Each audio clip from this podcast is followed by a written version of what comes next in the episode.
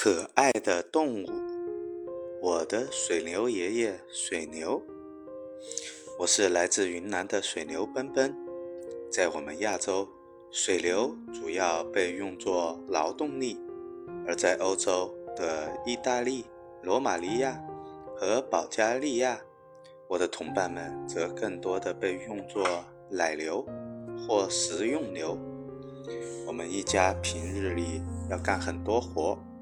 但我从来不偷懒。我很累的时候，最大的兴趣就是听爷爷讲故事。今天午后的阳光很好，光亮透明，又温暖醇和。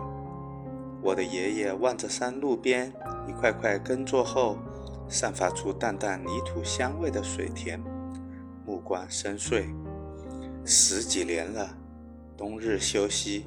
夏日劳作，汗水洒进田间，培育了一代又一代的农作物。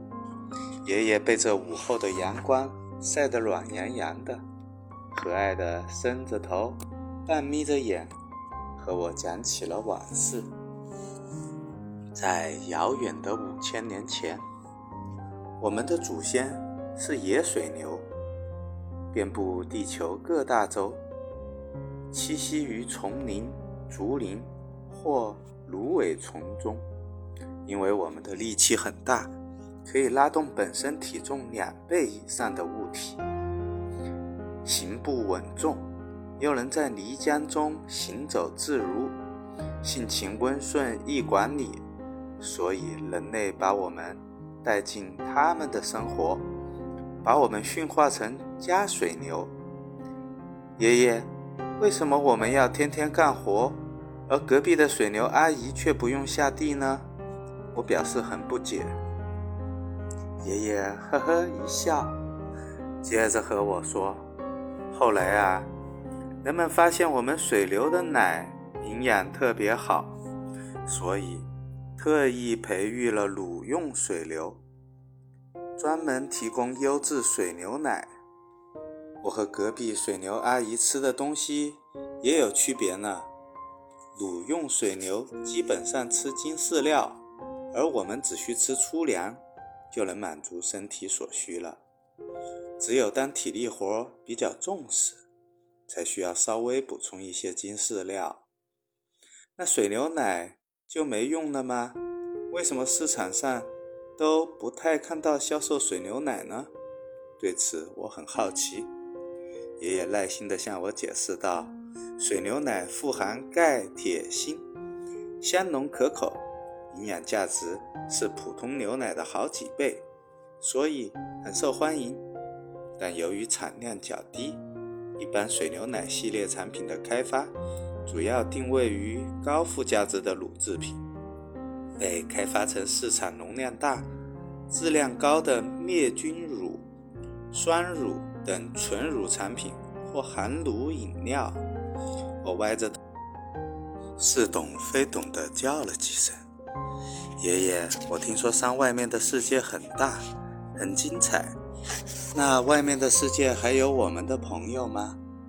爷爷抬起头，眯了眯眼睛，望着远方说道：“当然有了，我们的亲戚朋友遍布全球呢。”欧洲、东南亚等地，到处有我们同类的身影。美国本来没有，但是因为我们能产优质奶，所以也被引入了。你知道吗？我们的祖先在祖国宝岛台湾的开拓史上，扮演着重要的角色呢。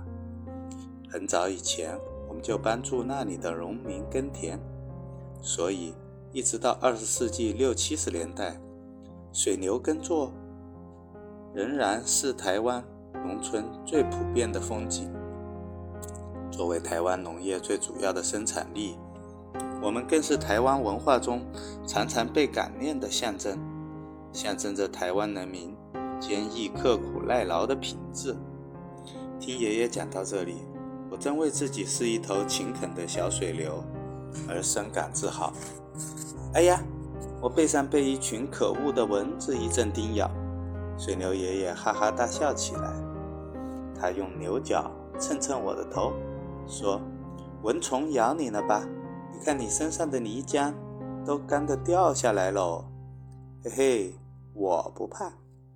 我调皮的朝爷爷挤了挤眼睛，扑通一声跳进附近的泥塘，欢快的打起滚来。只要身上裹着厚厚的泥浆，蚊虫就咬不到我了。此时正在泥潭中打滚的我，觉得很快乐，很幸福。超级小链接：斗水牛。斗水牛是中国侗族人民的一种特殊娱乐活动，每年农历八月逢亥日举行斗牛节。超级小档案：最佳劳动力。水流外形粗壮，体重可达一吨，可以拉动本身体重两倍以上的物体。行步稳重，适宜耕作、拉车，体大，质地坚硬，耐浸泡，膝关节和球节运用灵活，能在泥浆中行走自如，特别适于水田耕作。